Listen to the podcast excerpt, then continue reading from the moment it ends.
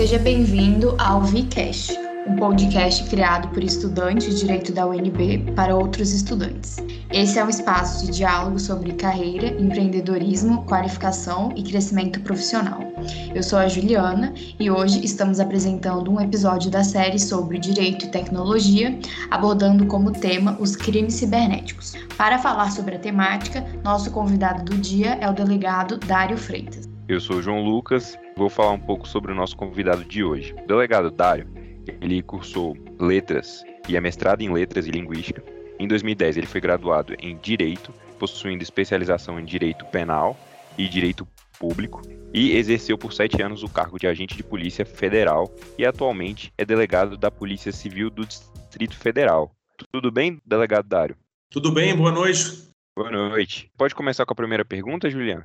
É possível observar que o senhor já combateu diversos crimes através da Delegacia Especial de Repressão aos Crimes Cibernéticos. O que é um crime cibernético? Qual é a função e importância dessa delegacia especial? Bem, primeiramente eu gostaria de agradecer o convite, dizer que é uma honra participar desse projeto. Já me deixo à disposição aqui para outros encontros, caso porventura venha a ser interessante aqui é, conversar com a gente, conversar um pouco sobre a Polícia Civil do Distrito Federal, sobre um pouquinho da Polícia Federal. O colega citou aí, eu tive a honra de participar, de fazer parte da, da instituição por sete anos e parabenizar o projeto Vínculo aí de estudantes de direito aí que conseguem com, com esse podcast, com esse trabalho aí, aproximar os estudantes das realidades, seja de escritórios de advocacia, carreiras policiais, magistratura, Ministério Público, dentre outras. Parabéns pelo projeto e vamos lá quanto à primeira pergunta. É, sobre o, o, os crimes virtuais, o, o, que é um crime cibernético, a gente tem que o crime cibernético, ele também pode ser chamado de crime virtual, crime digital, crime tecnológico, a depender do doutrinador. Mas o crime virtual em si, ele é uma conduta, ela é uma conduta antijurídica e culpável que seja realizada por intermédio de um computador conectado à internet. Então, assim, de modo simples, é essa conduta que é realizada nesse cyberespaço. Essa, essa é, a, é, a, é, é, como eu posso dizer, é um conceito simples do que seria um crime cibernético. E a gente tem, dentro desse do conceito de crime cibernético, a gente tem o crime cibernético próprio e o crime cibernético impróprio. Lembrando que os próprios são aqueles que são praticados pelo computador e que para ele se consumar também é necessário o meio eletrônico. A gente tem como exemplo aí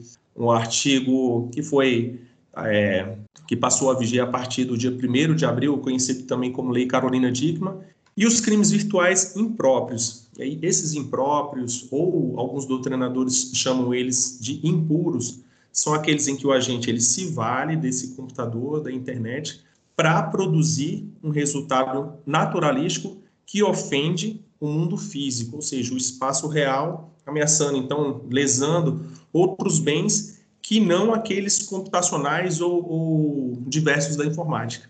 Então, a gente tem, por exemplo, um crime aqui simples para poder ficar claro, um crime contra a honra, quando, por exemplo, a pessoa por intermédio de uma rede social, ela pratica, ela imputa um fato considerado como crime, uma calúnia a uma pessoa utilizando dessa rede social. Então, esse seria um crime virtual impróprio. Muito interessante essa exposição sobre crimes é, virtuais próprios e impróprios. Confesso que eu não sabia essa diferença, achei muito interessante.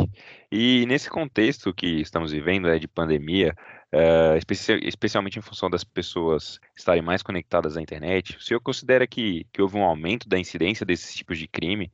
E se houve, quais são os cuidados que devem ser tomados? A gente, a partir do momento em que foi, foi considerado um momento pandêmico em que a sociedade passou a viver, a gente observou um aumento exponencial do número de crimes.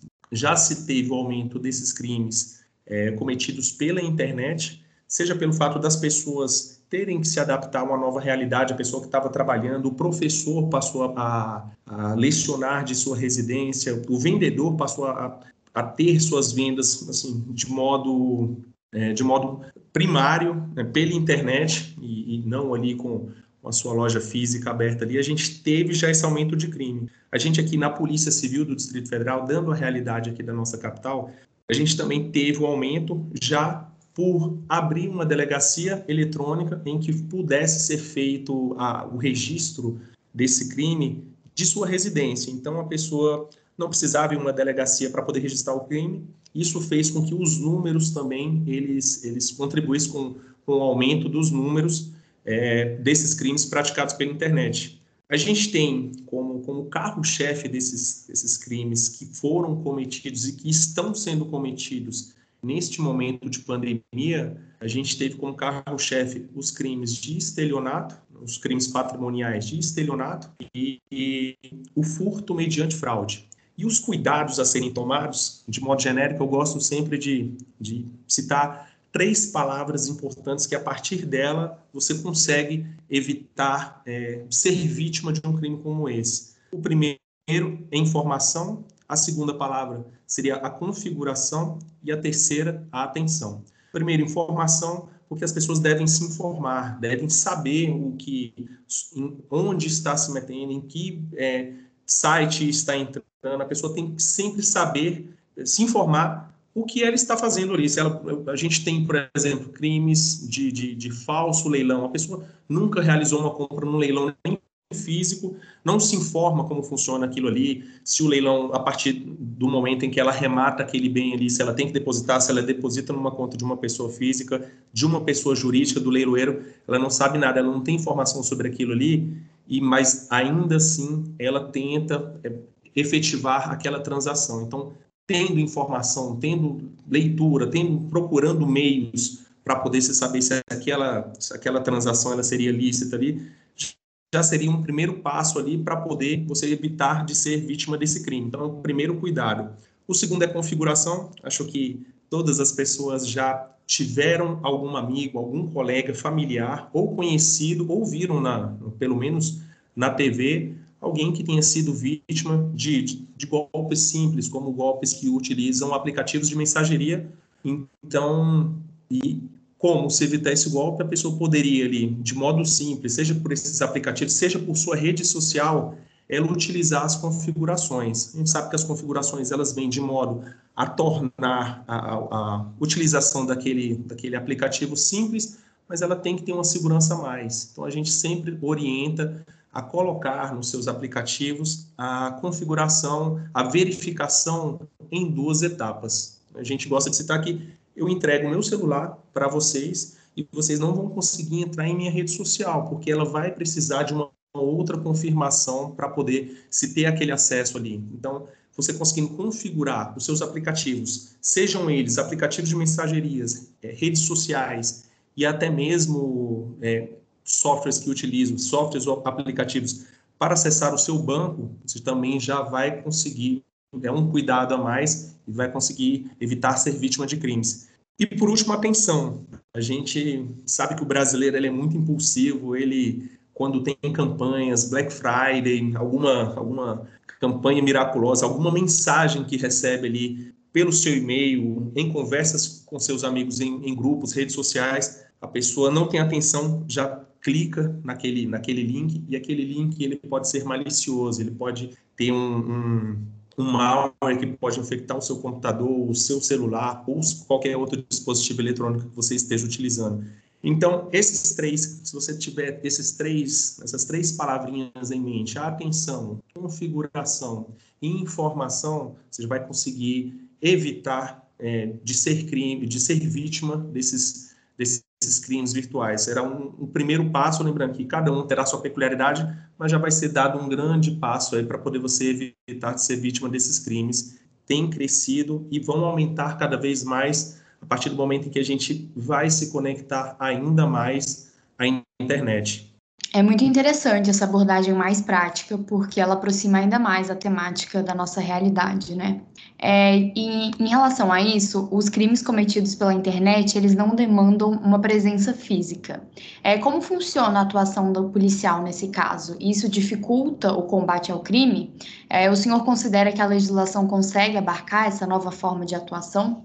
Bem, os crimes, eles não demandam essa presença física, mas todo acesso na, na, na internet ele é registrado. Apesar da sensação de que a pessoa está anônima ou que ela tente se anonimizar, ela é possível você, a gente rastrear e localizar o autor desse crime, que vai desde os crimes de menor potencial ofensivo, a gente tirando ali como, por exemplo, um crime contra, contra a honra, até crimes contra o patrimônio, contra a vida, é, a gente pode conseguir ir atrás desse sujeito e ele vai responder, vai ter problemas é, com a polícia e, problemas com a justiça também. A nossa legislação ela ainda avança ah, bem, bem lentamente. A gente tira que o crime de perseguição, o crime de stalking, é um crime que já existia no direito penal é, dos Estados Unidos, no estado da Califórnia, desde 1990. E a gente teve a, gente, a inclusão dessa lei aqui, pela lei número 14.132, deste ano, somente nesse ano que foi incluído esse crime de stalking que veio com a rubrica de perseguição. Então, ainda, a gente, é, a gente ainda tem uma legislação que vem caminhando a passos, a passos lentos, de acordo com o avanço que a gente tem da, do cometimento de crimes pela internet. Então, a nossa legislação, ela ainda não supre tudo. A gente ainda sente falta de diversos normativos para que a gente consiga combater efetivamente e até de forma, é, de uma forma mais severa, mais dura, do crime que é cometido pela internet com o crime que é praticado no mundo real. A gente tira que alguns crimes agora, né, sobretudo os crimes contra a honra, eles tiveram com o veto ali do, do, a derrubada do veto do pacote anticrime, a gente viu a pena dos crimes contra a honra eles serem aplicados em triplo. Então a gente tira, por exemplo, o crime de calúnia. O crime de calúnia ele tem a pena inicial de seis meses a dois anos. Essa é a pena do crime de calúnia ali do artigo 138. Caluniar alguém imputando-lhe falsamente um fato que seja definido como crime. Só que se esse crime ele for praticado, for praticado por intermédio de redes sociais, a pena é aplicada em triplo. Então ele passa de seis meses, ele vai ficar mínima de 18 meses a seis anos. Então passa a, a gente passa a ter uma pena que é maior, e aí se tem proporcionalidade ou não, a gente não, não vai entrar no mérito, mas uma pena que passa a ser maior, inclusive, do que um crime, por exemplo, de homicídio culposo. Mas só demonstra que a intenção do legislador é de tentar abarcar essa nova forma de, de, de atuação dos criminosos e dar penas duras a esses crimes que têm atingido cada vez mais os brasileiros e, e os cidadãos assim, de um mundo, do mundo de um modo geral. Ótimo, excelente. É, indo nesse mesmo segmento da, da ausência de presença física para o cometimento desse tipo de crime, é, nós sabemos que a internet ela transcende fronteiras, né? a rede é internacional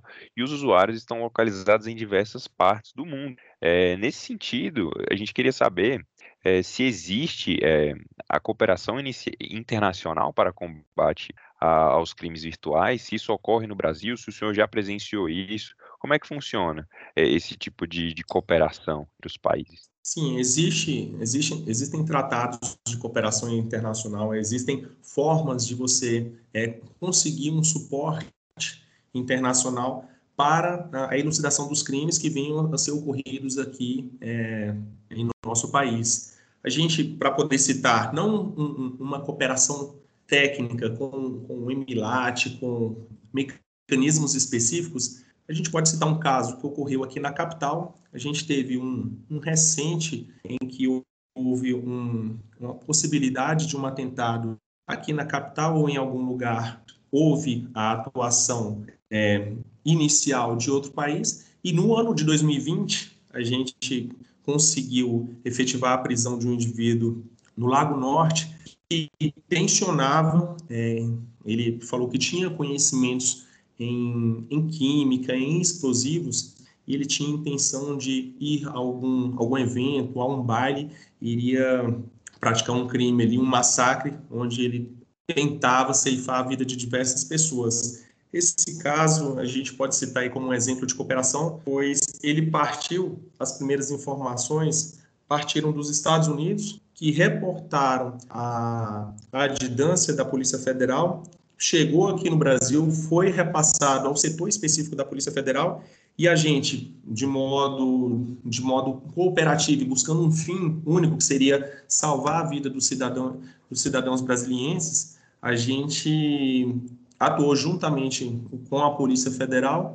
A gente conseguiu um mandado de busca inicialmente, de busca e apreensão na casa desse indivíduo, e lá a gente teve esse encontrar os apetrechos para a realização desse crime e evitar, ele foi condenado, esse indivíduo, ele foi preso preventivamente, e a gente conseguiu evitar que esse massacre ocorresse aqui na capital. Esse crime iria ocorrer aproximadamente no dia 28, 29 de fevereiro do ano passado. Então, só para poder citar um caso que eu tive a, a oportunidade de atuar, esse é um, é um caso importante aqui e emblemático que a gente tenha conseguido evitar esse crime aqui na capital. Realmente impressionante ter uma dinâmica assim de cooperação tão ampla e que realmente surte efeito, é, seja localmente ou internacionalmente. No segmento do intuito do nosso projeto, é, observamos que o senhor tem graduação e mestrado no curso de letras. Gostaríamos de perguntar o que motivou essa mudança para o direito e se o senhor considera que isso te ajudou de alguma forma na sua atuação como delegado de polícia. Sim, eu tive a oportunidade de me graduar em letras e linguística. Eu, inclusive, fiz é, o mestrado posteriormente seguia por essa por essa carreira acadêmica, mas sempre eu tive assim, eu tinha muita vontade de estudar direito, eu gostava de, de leis, doutrinas, as mudanças é, jurisprudenciais e sempre fui curioso nessa área. Então, em determinado momento, falei: olha, eu vou arriscar, vou iniciar o curso e ver se é isso que eu quero para minha vida, mesmo já estando avançado já no curso de letras. Aí me matriculei no curso de direito me apaixonei, assim, foi, foi amor à primeira vista, gostei desde o início, mesmo as, as disciplinas iniciais que a priori pareciam que, eu falei assim, poxa, mas isso aqui não, a priori não teria sentido, mas eu fui vendo que aquilo ali era importante, fui dando continuidade, e aí a vida da gente é um Y, né? A gente tem segue por um lado ali, você vai levar uma vida, você vai levar uma carreira, pega outro caminho, você vai seguindo e a o, o, final é você estar tá cada vez mais distante do que aquele caminho inicial onde teve, teve aquela primeira aquela primeira curva. Mas me apaixonei, segui e desde o do primeiro momento tive contatos com, com professores, juízes, promotores, advogados e policiais. E sempre gostei muito da, da atuação policial, da dinâmica que é o trabalho de, de um policial, seja ele o papiloscopista, o escrivão ou o agente de polícia ou o investigador, dependendo do estado. E a carreira jurídica de delegado de polícia também me encantava muito. Eu me apaixonei, gostei muito e tive ela como, como objetivo.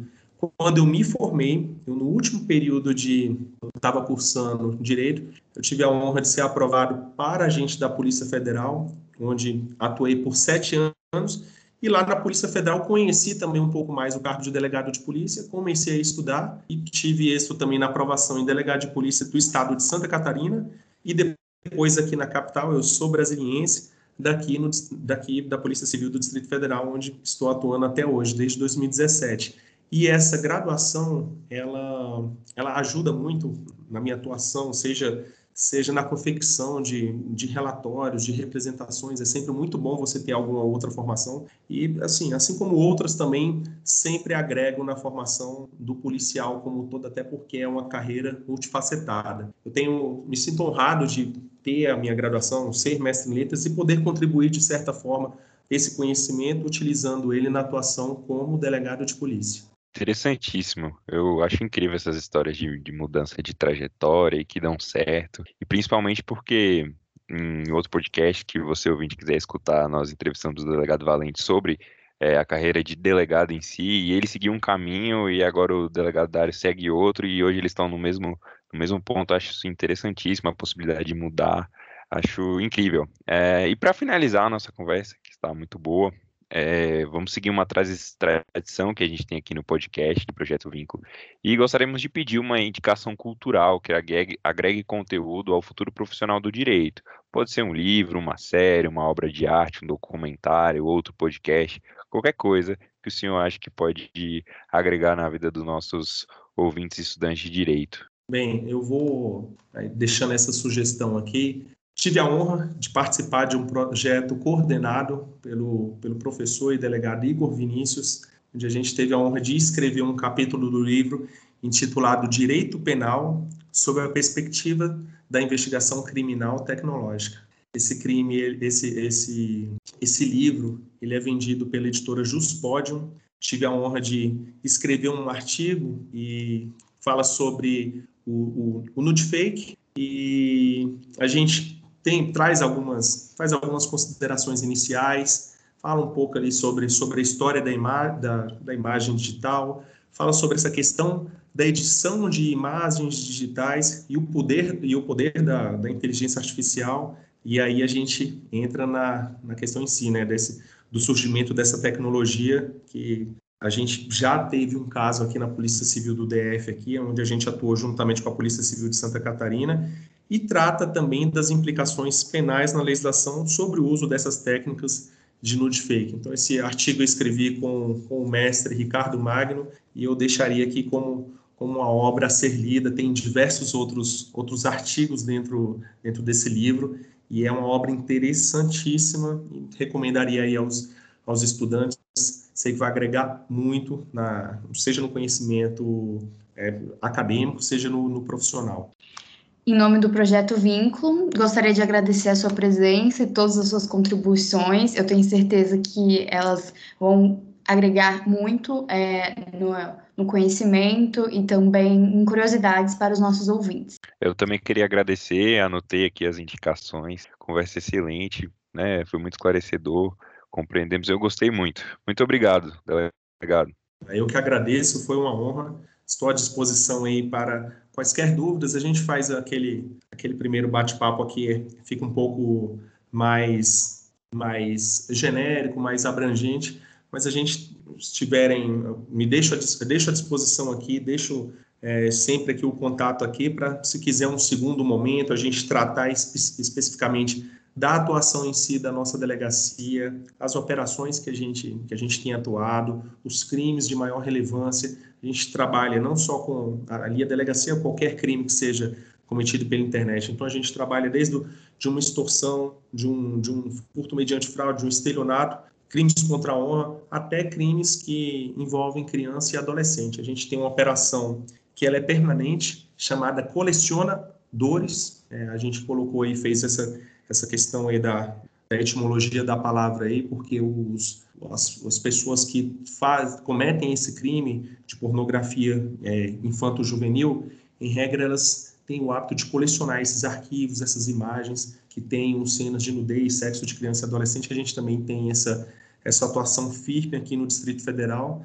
E aí, se for necessário, se for acharem interessante aí, a gente está à disposição aí para poder fazer um novo bate-papo aí. Muito obrigado. Muito obrigado. Nós que agradecemos e gostaríamos também de agradecer o nosso ouvinte que escutou esse podcast até aqui. Se ainda não nos segue nas redes sociais, nosso Instagram é projeto.vínculo, no LinkedIn somos os, o Projeto Vínculo.